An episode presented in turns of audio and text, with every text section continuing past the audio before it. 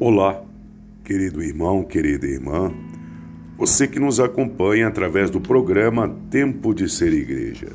Saúde e paz.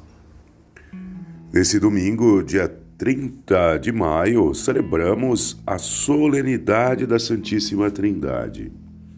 Desde crianças, nossos pais, avós, catequistas nos ensinaram a fazer o sinal da cruz e a chamar a Deus de Pai, Filho e Espírito Santo.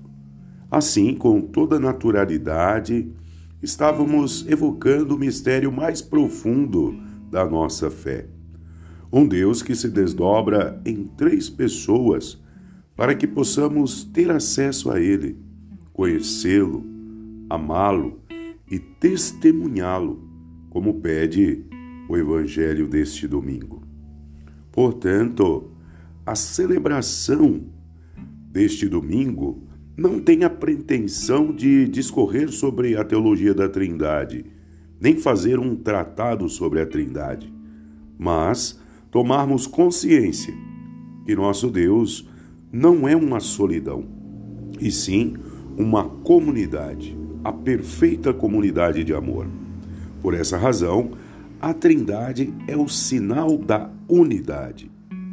Pelo fato da festa da Santíssima Trindade estar no início do tempo comum, tempo da vida pública de Jesus e sua missão, a liturgia deste domingo tem a intenção de nos colocar também na dinâmica deste tempo litúrgico, acentuando o envio para a missão. Fica aqui o convite. Acompanhemos as missas pelo canal do Facebook da paróquia Nossa Senhora da Glória. Pois, meus irmãos, o decreto do último dia 20 de maio do município de Vacaria continua em vigor e com mais restrições. Portanto, as missas na paróquia Nossa Senhora da Glória acontecerão neste domingo, dia 30 de maio, nos horários das 9 e 18 horas, somente com a equipe de liturgia e os responsáveis pela transmissão online.